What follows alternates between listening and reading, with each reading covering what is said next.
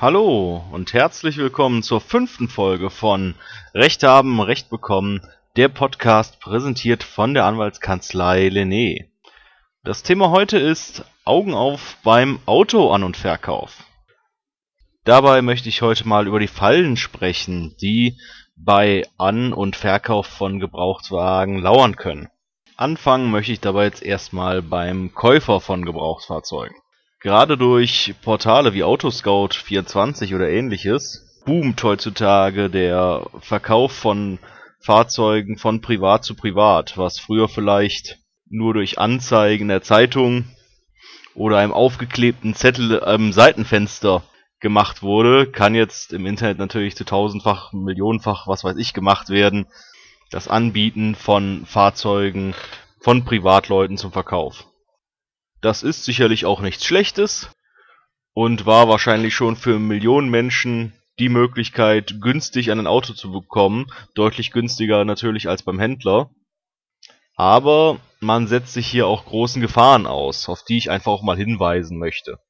Dass man sich des Risikos bewusst ist, wenn man ein Fahrzeug von einer Privatperson kauft. Denn wenn diese Person alles richtig gemacht hat, und darauf werde ich gleich beim äh, Tipp, bei den Tipps für Autoverkäufer noch eingehen. Dann wird das Auto unter den Ausschluss jeglicher Gewährleistungsansprüche verkauft. Das heißt, der Verkäufer haftet nicht für Mängel am Fahrzeug. Die Ausnahme ist, wenn der Verkäufer den Mangel kannte und er diesen arglistig verschwiegen hat. Dies ist aber gerade bei Privatleuten sehr, sehr schwer zu beweisen, weil man denen dann letztlich einen einen vollendeten Betrug beweisen muss. Und das gelingt leider nur sehr selten. Und so habe ich schon Fälle gehabt, da hat ein Mandant einen Wagen gekauft und nach 15 Kilometern hatte das Fahrzeug einen Motorschaden. Hier kann man natürlich jetzt spekulieren, dass das ja ein sehr, sehr großer Zufall war, dass so schnell der Motor kaputt ging, aber man konnte dem Verkäufer hier auch nichts beweisen und somit hatte der Mandant ein Fahrzeug, das kaputt war und wo die Reparatur dann mehr kostete als das Fahrzeug. Und dem muss man sich einfach bewusst sein, wenn man sein Fahrzeug von einer Privatperson kauft und diese hat im Vertrag wirksam Gewährleistungsansprüche ausgeschlossen, hat man, sobald man das Fahrzeug in der Hand hat, das Risiko, dass es sofort kaputt gehen kann und man auf dem vollen Schaden sitzen bleibt. Diesem Risiko sollte man sich bewusst sein. Ein praktischer Tipp, um es gering zu halten, ist natürlich, sich einen Gutachter zum Kauftermin mitnehmen, der den Wagen noch einmal genau durchcheckt. Wobei das natürlich, wenn der Gutachter Geld kostet, wieder die Ersparnis des Privatkaufs gegenüber dem Händlerkaufs mindern kann.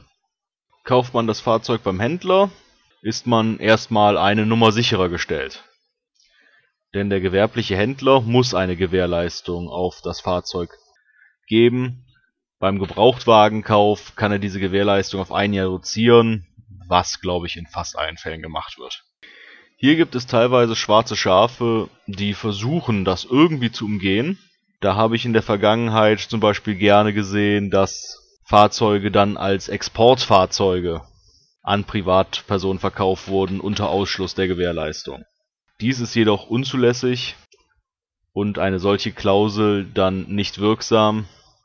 Wenn man das Fahrzeug an privat verkauft als Händler, dann kann nicht auf eine Gewährleistung von einem Jahr verzichtet werden, selbst wenn der Käufer das selbst so will oder selbst unterzeichnet. Das gilt dem Schutz des Käufers, auf den Gewährleistungsanspruch kann nicht verzichtet werden Dennoch sollte man sich den Vertrag, den man beim Händler unterschreibt, ganz, ganz genau angucken, denn es gibt nun mal in diesem Bereich schwarze Schafe.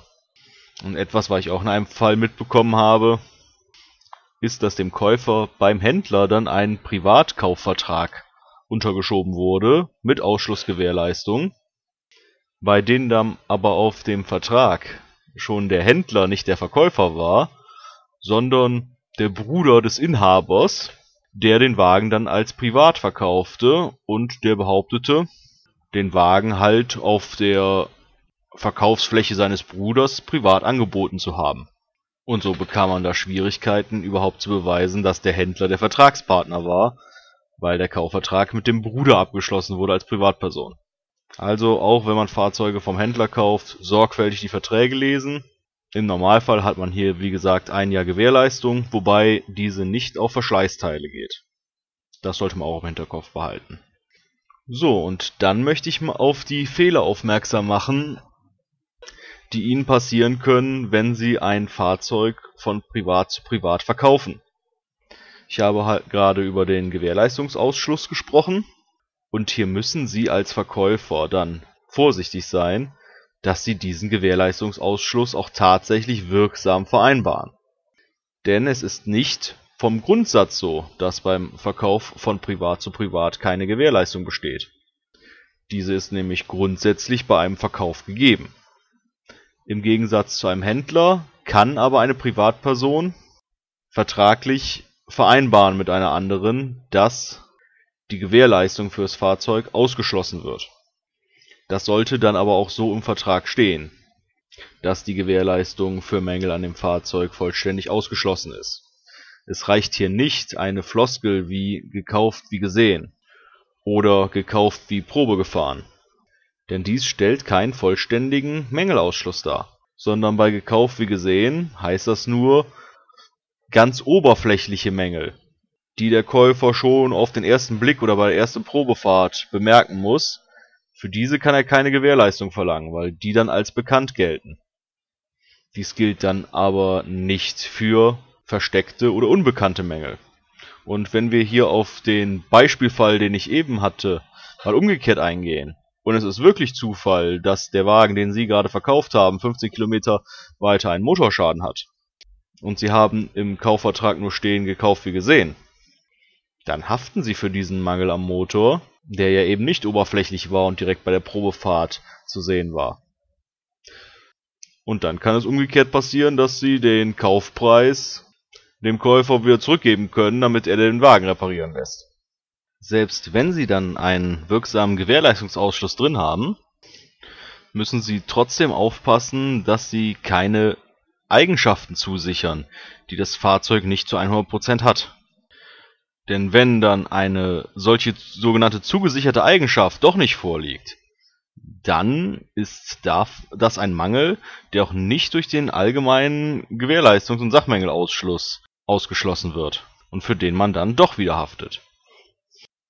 Ein Klassiker bei dieser zugesicherten Eigenschaft ist die Frage, ob das Fahrzeug ein Unfallfahrzeug ist oder nicht wenn Sie das Fahrzeug selbst aus zweiter Hand haben, egal ob privat gekauft oder vom Händler, dann sollten Sie niemals zusichern, dass es kein Unfallfahrzeug ist.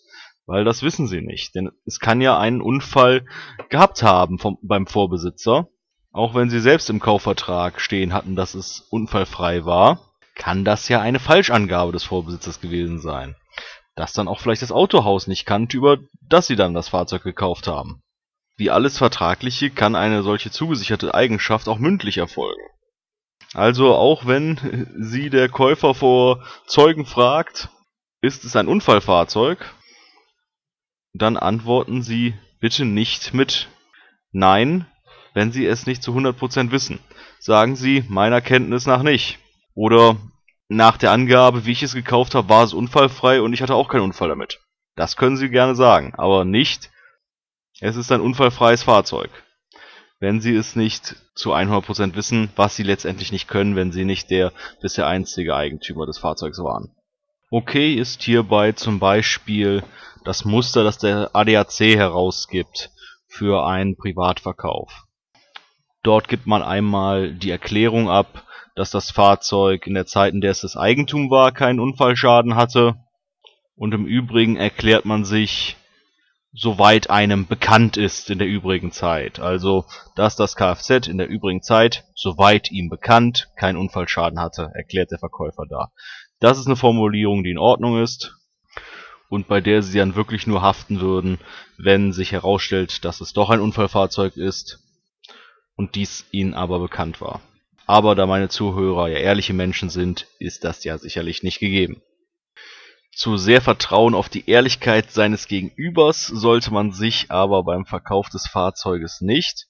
Hier enthält das der ADAC-Muster die Erklärung des Käufers, Der Käufer meldet das Kfz unverzüglich um. Das finden Verkäufer praktisch, müssen sie nicht, sich nicht um diese lästige Angelegenheit kümmern. Das ist aber sehr gefährlich und der ADAC, dem ich jetzt hier nichts Falsches in seinen Mustervertrag äh, unterstellen will, denn in seinem Hinweisblatt dazu sagt er selbst, dass man das Fahrzeug entweder vorher stilllegen soll oder mit dem Käufer zusammen zur Zulassungsstelle fahren soll und es dann ummelden. Auf keinen Fall darf man dies alleine in die Hände des Käufers legen, schon gar nicht, wenn das halt eine Privatperson ist.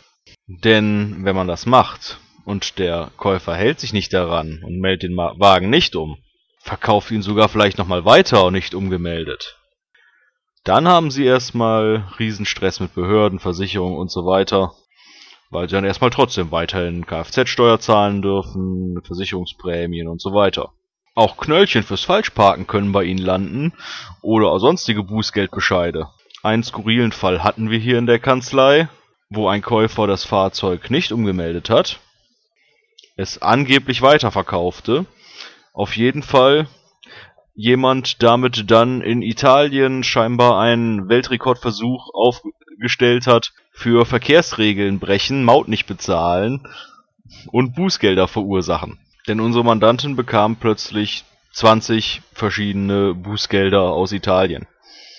Und da es im Ausland auch manchmal Unterschiede im Gegensatz zu Deutschland gibt bei der Fahrerhalterhaftung, musste dann vor einem italienischen Friedensrichter bewiesen werden, zumindest in manchen der Fällen, dass unsere Mandantin nicht gefahren ist und dass sie das Fahrzeug verkauft hatte.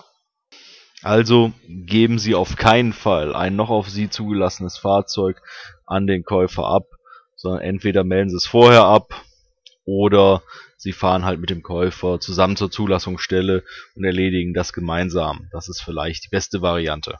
So, das waren dann jetzt ein paar Tipps, eher praktischer Natur diesmal, aber wie sie letztendlich halt auch dann rechtlich auf der möglichst sicheren Seite stehen. Es gibt da natürlich immer mal Streitigkeiten, Auslegungsfragen und Sachen, die einer rechtlichen Prüfung unter zu unterziehen sind. Da helfen wir natürlich gerne bei unserem Team von der Anwaltskanzlei Lené. Sollten Sie Fragen haben, können Sie sich natürlich gerne an uns wenden. Wir helfen Ihnen gerne weiter. Und ich hoffe, Sie hören auch das nächste Mal wieder zu, wenn es wieder heißt Recht haben, Recht bekommen. Der Podcast von Rechtsanwalt Dominik Fammler, präsentiert von der Anwaltskanzlei Lené. Tschüss und auf bald.